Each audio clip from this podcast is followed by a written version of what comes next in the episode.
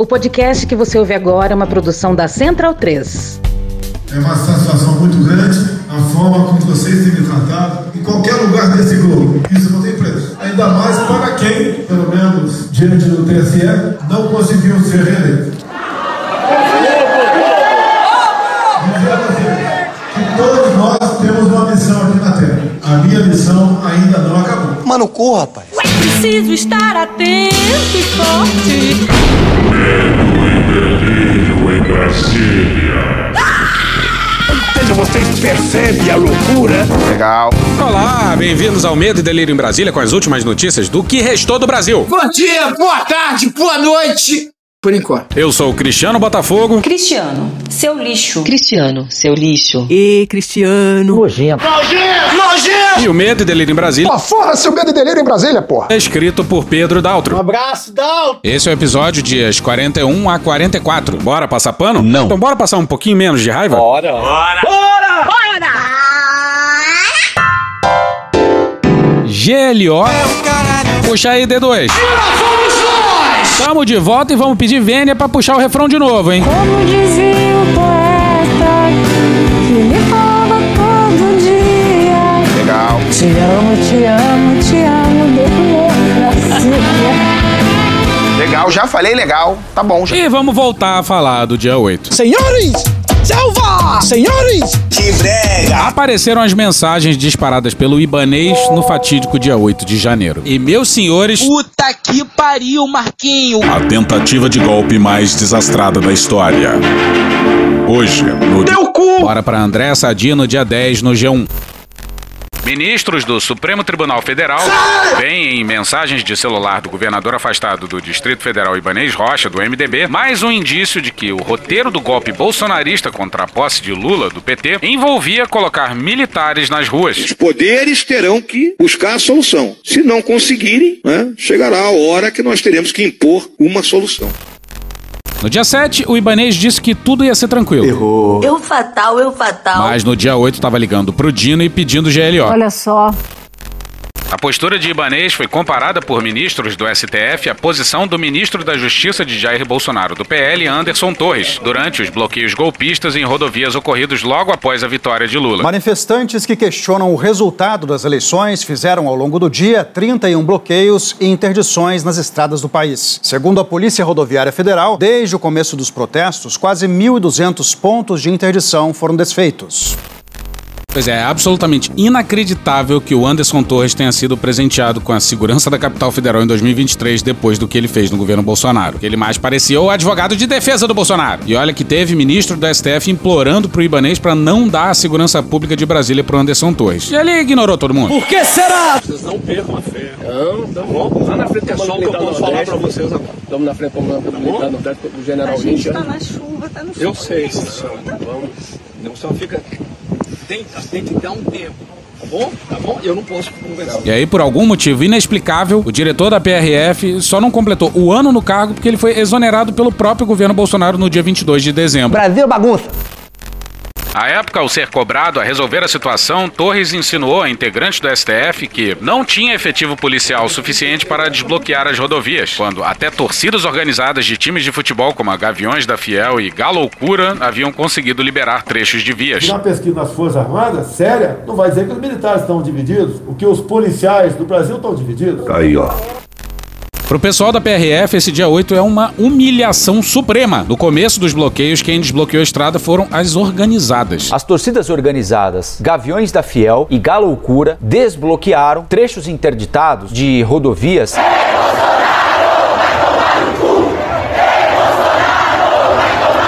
Mano, corra, rapaz. Pois é, não foi a PRF não. O que eu tenho a dizer nesse momento é: a única ordem que nós temos é para estar aqui com você.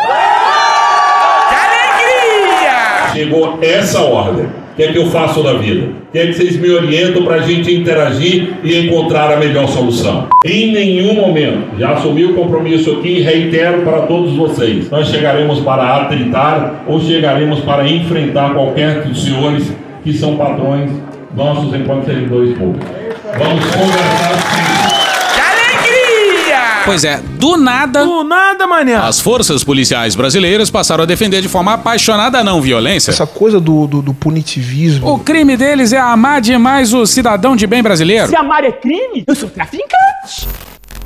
Para esses ministros, Torres insinuava que não tinha efetivo policial para pressionar pelo uso das Forças Armadas no desbloqueio de rodovias. Abre aspas, impressionante. Esse era o discurso do Anderson na questão de desobstrução de rodovias. Todos queriam GLO. Fecha aspas, disse um ministro do STF ao blog. Se eu tivesse feito GLO, eu teria assumido a responsabilidade de abandonar a minha responsabilidade. Aí sim estaria acontecendo o golpe que as pessoas queriam.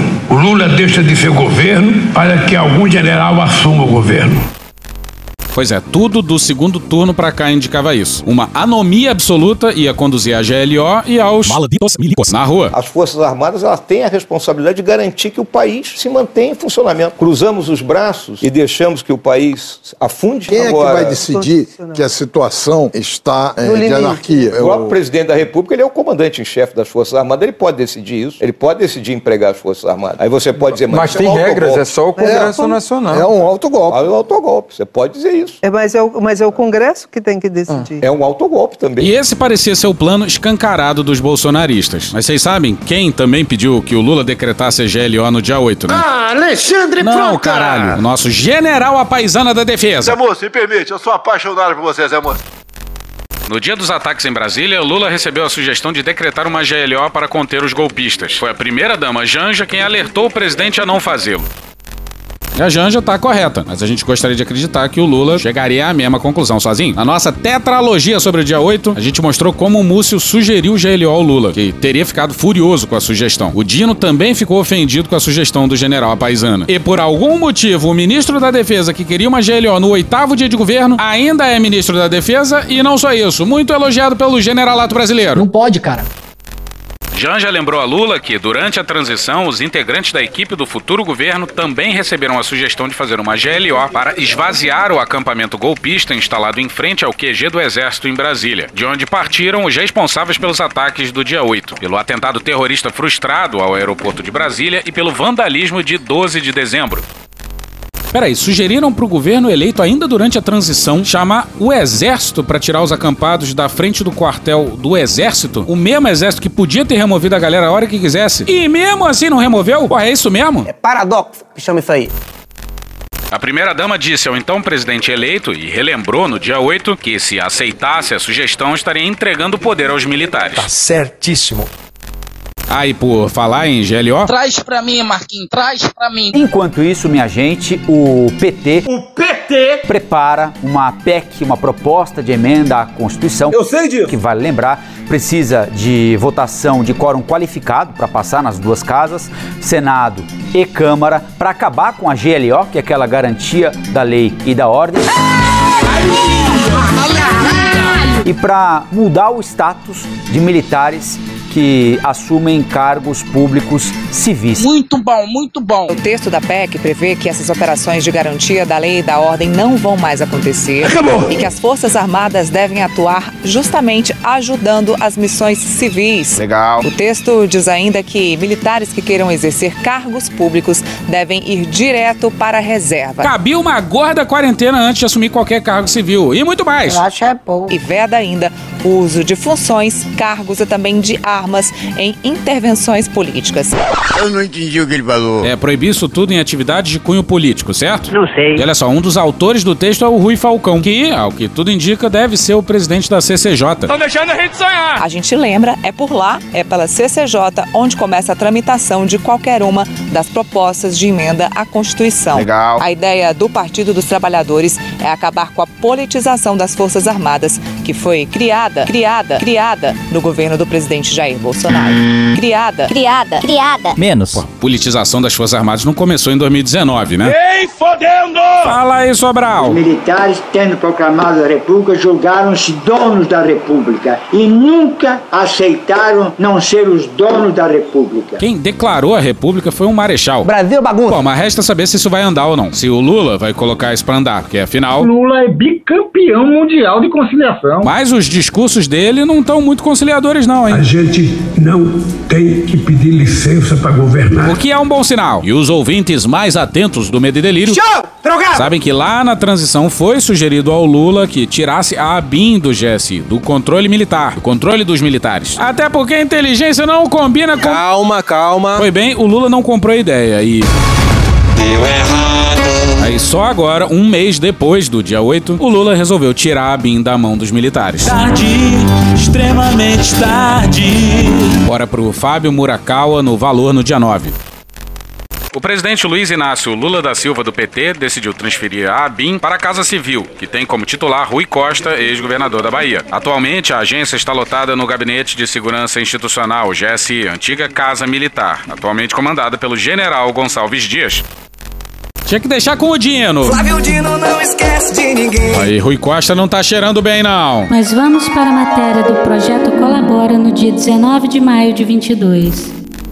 No dia 11 de maio de 2018, policiais militares da 54ª Companhia Independente em Campo Formoso postaram na página da unidade no Facebook um vídeo e a seguinte mensagem, abre aspas, por volta das 14 horas, o Colégio Maria do Carmo, primeiro da Bahia a adotar o modelo de gestão compartilhada, sistema CPM, recebeu a visita do comandante-geral da PM da Bahia, fecha aspas. Ih, rapaz. As 29 fotos que constam no vídeo mostram o coronel Anselmo Brandão sendo recebido por uma guarda perfilada, apresentando armas, fuzis. viagem é essa, velho? Em seguida, as imagens são de vistoria da unidade escolar, conversa e troca de continência com um aluno. O oficial coroava assim o cumprimento da missão de iniciar o processo de militarização das escolas municipais da Bahia. A implementação do método de ensino dos colégios da Polícia Militar, os CPMs, em unidades escolares do interior do estado foi feita às pressas, por determinação do governador Rui Costa do PT, em ano de eleições majoritárias que resultaram na reeleição do petista em primeiro turno.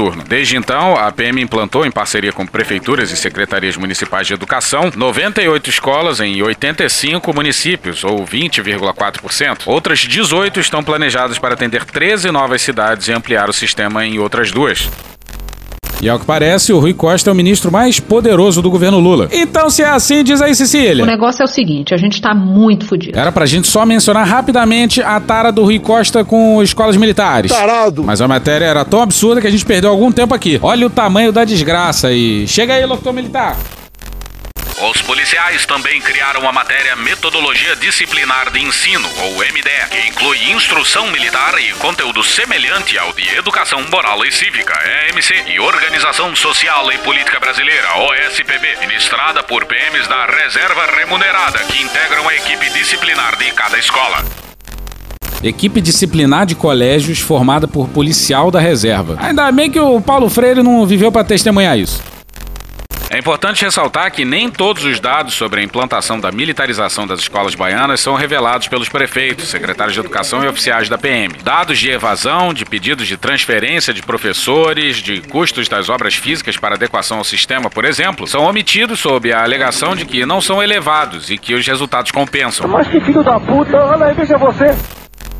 Pois é, dado isso, não parece ser uma ideia tão boa tirar da mão dos militares e dar pra mão de um civil como Rui Costa. Mas vamos seguir. A ABIN saiu da mão dos militares, mas quem ainda não saiu do palácio foi o general do GSI, que é amigo do Lula. Ou seja, vocês percebem a loucura? Na tetralogia do dia 8, a gente apontou o absurdo que era o GSI não ter participado do planejamento da segurança do dia 8 de janeiro. Tudo bem que o Ibanez e o Anderson Torres mudaram o plano de última hora. Na verdade, não houve comunicação da mudança de planejamento. Eu soube por um órgão de imprensa. Eu li, para minha surpresa, que havia uma mudança de orientação. Imediatamente eu questionei. Questionei hoje de manhã novamente. Questionei por escrito, inclusive. Legal. É, por mensagem de WhatsApp. E disse: olha, isto não me parece correto. E a- houve a resposta de que estava tudo tranquilo, tudo sob- sob controle. Mas mesmo assim, o fato do GSI não ter participado do planejamento de segurança pro dia 8 é escandaloso. Mas olha só. Calma, que piora. Bora pro Johan Zeller no dia 7 na coluna da Malu Gaspar no Globo. Embora fosse responsável pela inteligência do governo federal e pela proteção do Palácio do Planalto, o Gabinete de Segurança Institucional, o GSI, não elaborou nenhum relatório e nem parecer sobre a mobilização golpista de bolsonaristas que antecedeu os atentados terroristas do 8 de janeiro em Brasília. Não, brother. Pois é, não elaborou nenhum relatório e não participou do planejamento. Depois de tudo que aconteceu, o cara devia ter pedido pra sair. Pede pra sair! O cara era responsável pela segurança institucional. O cara viu Brasília ser invadida e ainda assim se acha capaz de comandar a segurança institucional? O Brasil precisa dessa autoestima. A informação é do próprio GSI, em resposta a um pedido de acesso à informação realizado pela equipe da coluna no último dia 13, junto ao comando do Exército. Pois é, quem diz isso é o próprio GSI. Transparência acima de tudo. Pô, como é que o Lula não deixa esse cara embora? Ah, ele é amigo do Lula. Porra. Grandes merdas. Isso aqui não é festa não, porra. É chefia do GSI. Atenção, atenção, é agora que o bicho vai pegar. É agora que o bicho vai pegar. No mesmo documento, o órgão comandado pelo general Gonçalves Dias também não elaborou documentos de inteligência na primeira semana após os ataques. Pode ser. Pois é, nem antes e nem depois. Nem depois da destruição do dia 8, o general resolveu dar uma trabalhada. Cria vergonha, cara. Vai trabalhar. Lembrando que o Exército também diz que não produziu relatórios de inteligência sobre o acampamento, nem antes nem depois do dia 8. Nem o atentado fracassado à bomba comoveu os generais do alto comando ou o general amigo do Lula. Por que será? Dentro do próprio governo, não se sabe se as falhas na atuação do GSI são fruto de leniência, incompetência ou algum tipo de colaboração com o golpismo. É, por que motivos a atuação do GSI falhou no dia 8 de janeiro? É letra A, leniência. Letra B, incompetência. Letra C, colaboração com o golpismo. Letra D, todas as opções anteriores. Ou letra E, frango. Na resposta aos pedidos de informação da coluna, o GSI afirmou que não recebeu relatórios de inteligência, ofícios, documentos, comunicados e e-mails solicitados no presente pedido de informação e que não tem acesso aos planejamentos operacionais do Exército Brasileiro, nem recebeu documentos da Força. Pô, o que, que o general amigo do Lula faz no palácio? Porque o general, amigo do Lula. Chega! É, fica contando piada? Aí vale lembrar isso aqui? Vale porque vale, porque é engraçado. Robson Bonin, no dia 17 de março de 2021, na coluna Radar na Veja. A preocupação dos auxiliares palacianos, no entanto, está no lado mais fraco de Bolsonaro. Tudo que esteja relacionado à gestão. O presidente não governa, passa os dias a contar piadas no palácio. Abre aspas, nosso desafio é mudar essa postura do presidente, fecha aspas, reconhece um ministro. Mas tá, voltando pro assunto. Nenhum relatório, nenhum nada. E tudo isso dois anos depois do 6 de janeiro em Washington também, hein? You'll never take back our country with weakness. You have to show strength and you have to be strong. Volta pro Johan Zeller na coluna da Malu Gaspar no Globo. A equipe da coluna apurou que o único órgão que informou o Ministério da Justiça com alguma frequência sobre a movimentação dos bolsonaristas foi o governo do Distrito Federal. E mesmo assim, os informes diziam sempre que a situação estava sob controle. Na nossa tetralogia sobre o dia 8 de janeiro, a gente apontou que havia sim alguns informes da ABIN sobre o risco daquela data. Mas ao que parece, isso não chegou ao palácio. E lembrando que, quando o Palácio do Planalto foi invadido, tinha oito profissionais fazendo a segurança do palácio. Oito, só oito. Tem boate aí com mais segurança do que o Palácio do Planalto. Bim, bim, bim, chegando na boate. Aí o pessoal da Fórum tá há um tempo fazendo boas matérias sobre a contaminação do GSI do General Heleno, que estaria diretamente envolvido desde a tentativa de invasão da PF. E uma matéria recente traz transcrições de áudios de militares do GSI. E olha o que, que diz a fonte da revista Fórum. Matéria do Henrique Rodrigues na revista Fórum no dia 10. O fato é que o GSI segue profundamente bolsonarista. Por mais que muitos tenham saído de suas funções e hoje estejam fora, na verdade esse parece ser um problema do Exército, que forma a imensa maioria desse contingente do GSI. Pois é, saíram os golpistas e entraram outros golpistas, porra. Um servidor da PF revela que, abre aspas, não foi possível acabar com essa contaminação e o que se vê todo dia é que esses caras odeiam o governo atual e o PT. Presidente da República desonesto tinha que tomar uma prisão perpétua. Presidente da República desonesto destrói o conceito do país. Concordamos, Jair! Sinceramente, eu diria que já não sei mais o que seria preciso fazer para acabar com isso. Seguem fortes essas narrativas e esse golpismo, com os caras agora querendo ir lá no Congresso, numa comissão, que é uma comissão de inteligência que esse senador aí Ô, Marco, Marco. vem falando. Inteligência, inteligência, inteligência, inteligência, inteligência, inteligência, inteligência, inteligência, inteligência, inteligência, inteligência, inteligência, inteligência. E que precisa abrir pra puxar todas as informações e quebrar sigilos pra revelar o óbvio, criar um fato. Aliás, um fato irreal do mundo paralelo de que o governo atual é o responsável por aquilo que todo mundo viu quem fez. Jair! Essa contaminação do GSI já é uma espécie de dissonância incurável. Fecha aspas.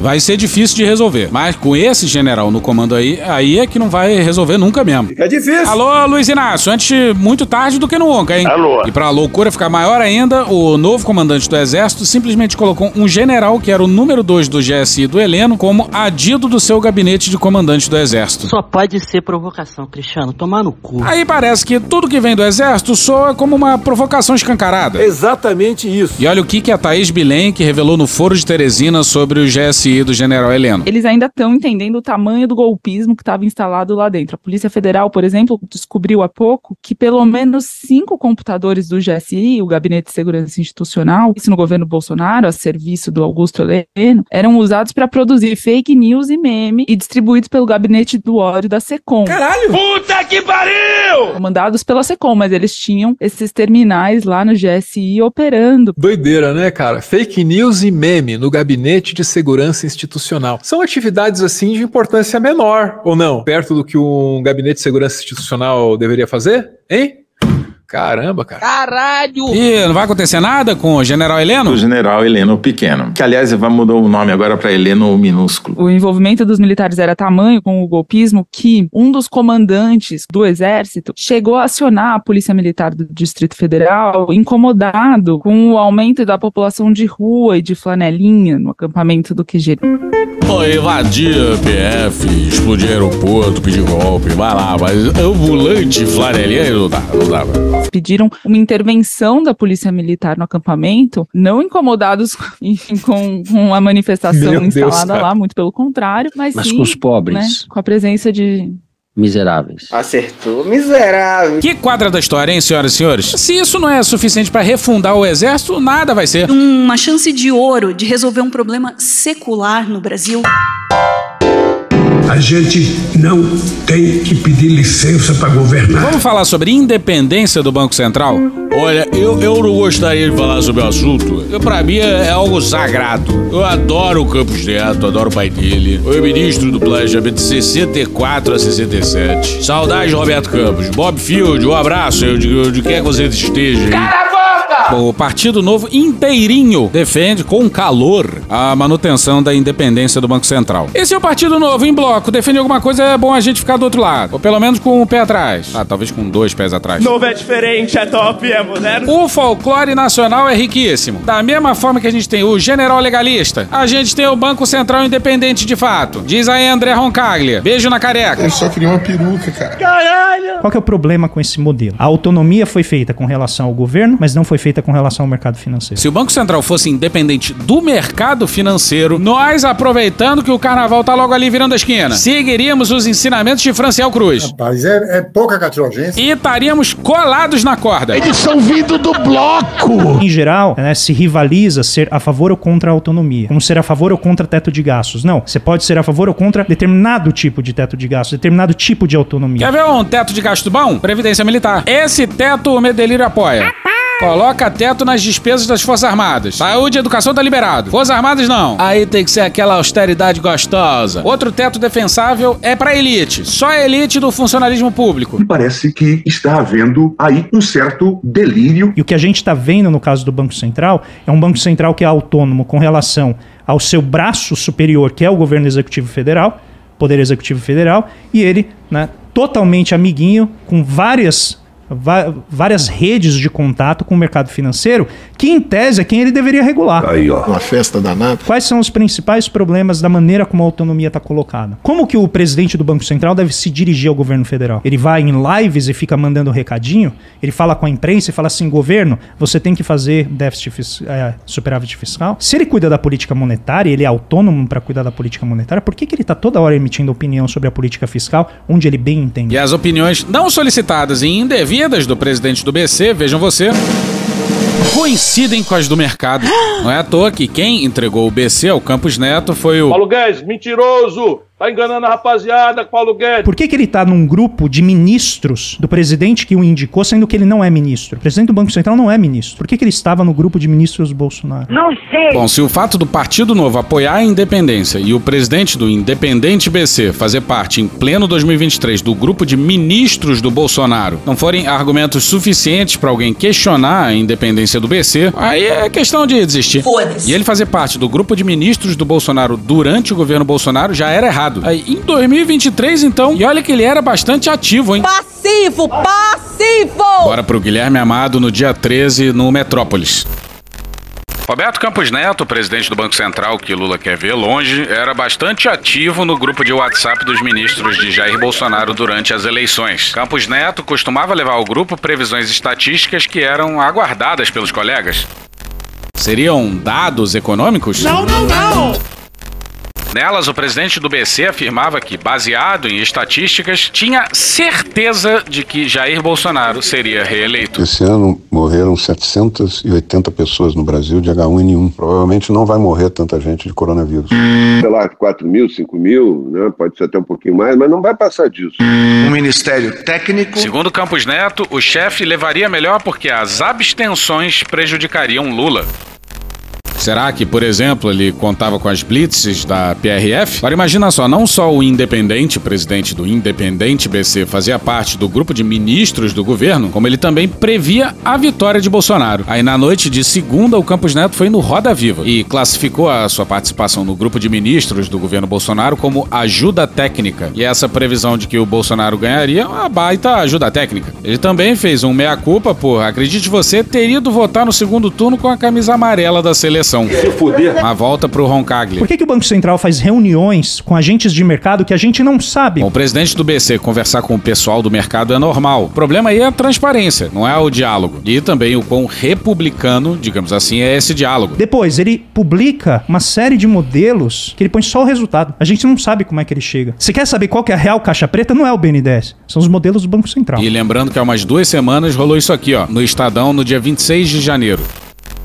O Banco Central precisou refazer as contas referentes ao mercado de câmbio contratado nos anos recentes. O motivo? Um erro da autoridade monetária na apuração dos dados desde outubro de 2021. Uma falha que fez com que o fluxo cambial total de 2022 passasse de entrada de 9 bilhões 547 milhões de dólares para a saída de 3 bilhões 233 milhões de dólares. Dizem que foi um erro inofensivo e tal, mas enquanto falam em independência do BC, na real é o enfraquecimento sistemático dele. O sindicato de funcionários do Banco Central falou que há 10 anos não tem concurso público no BC, por exemplo, que não tem reposição de servidores, e o mercado agradece. Larissa Garcia no Valor no dia 27 de janeiro. O sindicato entende que o processo acelerado de esvaziamento dos quadros da autarquia em face da ausência de novos concursos e da desvalorização do seu corpo funcional frente aos de outras instituições estratégicas do Estado, o que também contribui para a evasão de mão de obra altamente qualificada, cria ambiente propício para a ocorrência de eventuais equívocos. Tá, volta de novo pro Roncaglia. Os modelos do Banco Central. Esses são intocáveis. Eles fazem o relatório Focus, que é tratado como se fosse um monolito, que é a opinião de mercado, são as expectativas inflacionárias. Você sabe o que é o relatório Focus? Relatório Focus sai toda segunda-feira e eles medem as percepções da sociedade sobre para onde vai o PIB, para onde vai a inflação, para onde vai a taxa de câmbio, tal. Quantas vezes vocês responderam essa, essa pesquisa? Nunca. Isso eu nunca vi. Eu nunca sentei na mesa. Ele faz essencialmente com pessoas que são especialistas na área financeira, mercado financeiro, consultorias, e a partir dali ele mapeia quais são as expectativas inflacionárias. Eu não sei quem são essas pessoas, eu não sei para quais empresas elas trabalham. Quando você entra no Banco Central, no site do Banco Central americano, você sabe tudo isso. Eles fazem expectativa com famílias, fazem expectativas, levando expectativa de industrial, de empresário. Aqui no Banco Central é o mercado financeiro. Pode isso, Arnaldo! E o Campos Neto só aparece publicamente em eventos do mercado, claro. Normalmente ele vai apenas em lives dos seus regulados. Ele vai no mercado financeiro, ele vai nas gestoras de ativos. E novamente, eu não estou falando da pessoa dele, eu estou falando que a institucionalidade está montada Maneira de uma maneira, opera. de uma maneira que permite esse tipo, na minha visão, de ação pouco republicana, em que determinados grupos de pessoas têm conhecimento sobre uma política que afeta todo mundo, e a gente tem que aceitar isso, por quê? Não, porque é tecnicamente defensável, como se fosse uma ciência. Isso não é uma ciência. Lidar com moeda talvez seja o elemento mais político do, do corpo social, que é lidar com a linguagem, a maneira como a gente vai se relacionar, é o valor né, que denomina e controla os contratos que a gente faz entre a gente. Não é, não é brincadeira, não é pouca coisa, sabe? Não é só colocar e tirar dinheiro da economia, tá mexendo com um monte de coisa. E aí a gente tem, então, toda uma opacidade, essas relações são opacas, elas são nubladas. Só que Como eu com- odeio isso, cara. só que com o governo, com o governo, Mas você fala mal de político, né? Oi? Fala mal de político. Todo né? dia. Não fala mal de banqueiro, né? Não tenho Tá, conhecimento continuar. isso. Pode continuar. Mas sério, é porque eu não tenho conhecimento pra isso. você está sendo honesto. Mas o que o André está colocando é o seguinte, sabe? É, nós somos educados a falar mal de político o tempo inteiro. Por quê? Porque ao rebaixarmos a política, você abre espaço para o quê? Para o discurso de que o técnico tem, tem que estar no lugar do político. E o técnico é isso aí que ele está colocando. Ou seja, quando você fala mal de político, em- de, de- ah, tem que acabar com o cargo político, tem que ter cargo técnico. Meu, meu amigo, no fundo, no fundo, você quer acabar com a democracia. Esse aí que entrou no papo foi o Elias Jabur. E o mandato do Campos Neto só acaba em dezembro de 24. E se nada mudar, até lá ele vai poder sabotar à vontade o governo Lula. E nesse caso aí, o Lula tá certo. A gente não tem que pedir licença para governar. Aí bate umas três vezes na madeira aí, ó. Digamos que a direita ganha de novo em 2026. Na primeira semana de janeiro de 2027, eles vão dar um jeito de não depender do futuro presidente do BC que vai ser indicado pelo Lula e cujo mandato só vai terminar em dezembro de 28. Aí não, a independência vai ser um absurdo. Porra. O Palácio de Bolsonaro. Bom, saiu uma matéria sobre os bastidores do palácio durante o governo Bolsonaro. A gente, claro, como todo mundo, sempre teve curiosidade de imaginar como é que era o dia a dia do palácio do Bolsonaro. E Puta que pariu, Marquinho. o sujeito que ocupava o cargo de administrador do palácio era um pastor amigo da Michelle que aterrorizava a equipe de funcionários do palácio. Esse sujeito era casado com a intérprete de Libras que sempre acompanhava o Bolsonaro, a Elisângela. E a matéria também mostra que o Bolsonaro era enquadrado pela Michelle. Matéria do Rodrigo Rangel e da Sara Teófilo no dia 3 no Metrópolis. Jair Bolsonaro recebia um visitante no Alvorada quando teve a ideia de presenteá-lo com uma garrafa de vinho. Os dois foram então até a adega instalada em um dos cômodos no subsolo do palácio, perto da cozinha. Ao chegar lá, o então presidente encontrou a porta trancada e pediu aos empregados de plantão que lhe trouxessem a chave. Foi avisado de que havia uma ordem expressa de Michele para que a adega não fosse aberta para absolutamente ninguém, nem mesmo para ele. Bolsonaro acabou. Você não é presidente mais. Você não é presidente mais. A Michelle soube que o 04 Moleque piranha, pica de mel. tava pegando bebida na adega do palácio com a aval do papai. Jair! Aí mandou trancar a adega até pro marido. Pô, querem me deixar como rainha da Inglaterra? Até chegar na adega, Bolsonaro não sabia da ordem de Michelle. Descobriu quando passou pelo constrangimento de, na frente do convidado, ouvir dos funcionários que a porta simplesmente não poderia ser aberta. Caralho! Essa foi. E é impressionante como ninguém mais respeitava o Bolsonaro. O cara era o presidente da república. Dá uma ordem e os funcionários se recusam a obedecer. Diz aí, Bolsonaro. A minha vida aqui é uma desgraça, é problema o tempo todo, não tenho paz pra absolutamente nada. E daí? Eu não sou psicólogo. Enfurecido diante da visita e dos serviçais, arrombou a adega e pegou a garrafa de vinho que queria dar de presente, não sem antes se queixar da situação. Eu tenho vergonha.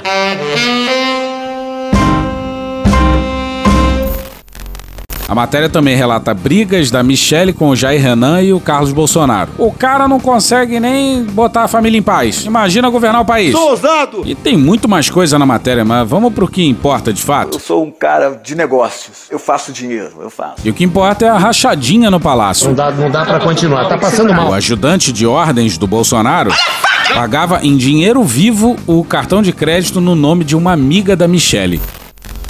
A relação insólita já havia despertado a curiosidade dos investigadores. Porque, afinal, a primeira-dama do Brasil usava um cartão de uma terceira pessoa e os boletos eram pagos sempre em espécie pelo militar suspeito de administrar uma espécie de caixa 2 dentro da presidência, em que se misturavam recursos públicos e privados, inclusive de saques de cartões corporativos oficiais. Por que será? Me chama de corrupto, porra. E Lembrando que o Cid não pagava em dinheiro vivo o cartão da amiga da Michelle. Esse cartão era usado pela Michelle. Que estranho, hein? E também tinha dinheiro vivo vindo até de quartéis. Presidente da República, desonesto, tinha que tomar uma prisão perpétua. Me chama de corrupto, porra. Eu tenho E vergonha. a gente quer mais detalhes de quanto foi sacado e de quais quartéis. Mas algo nos diz que ficaremos sem saber. merda, hein? Funcionários do Palácio do Alvorada tinham autorização permanente para realizar a operação de busca e trás a bordo de carros oficiais da presidência. Pegavam as tais encomendas com o Rose nas proximidades do Congresso Nacional ou no prédio dela, no Riacho Fundo. Levavam para o Alvorada. Essa Rose aí é a Rosemary Cardoso Cordeiro, amiga de mais de 15 anos da Michelle, que ela conheceu quando as duas trabalhavam em gabinetes na Câmara dos Deputados. É a tal amiga do cartão. É bizarro que um governo militar tenha colocado um militar, filho de general, pra ser office boy da rachadinha em pleno palácio. E com dinheiro vivo, hein? E Tudo feito em carros da presidência. Pode ser. Ah, constantemente, né? Pegava dinheiro para pagar as contas e, e as contas mensais, né? Que, que se tinha na, a- as contas particulares, né? Que, que era pego essa, essa, essa quantia, né? Tinha que pegar sempre com o Coronel Cid. Com os, com os auxiliares dele. Funcionários do Palácio da Alvorada iam até Isso. os auxiliares do Isso, Coronel Cid. para pegar dinheiro. Isso. E era dinheiro em espécie, normalmente? Dinheiro vivo. Dinheiro em espécie. A incrível tara da família Bolsonaro por dinheiro vivo. Tarado! Mas sério, qual a dificuldade dessa galera em pagar com um cartão, sei lá? Não sei. Dá pra abraçar o século XXI e, sei lá, escanear um código de barra? Não sei. Faz o Pix, porra. Não foi o Bolsonaro que inventou a porra do Pix? Isso aí é sarcasmo. E na moral, não era nem pra gente estar falando em corrupção dada a vasta coleção de crimes do Bolsonaro. Vários muito piores do que corrupção. Mas dado que boa parte dessa distopia versa sobre uma alucinação contra a corrupção. Corrupção. Puxa aí, Cunha do Bem. Show!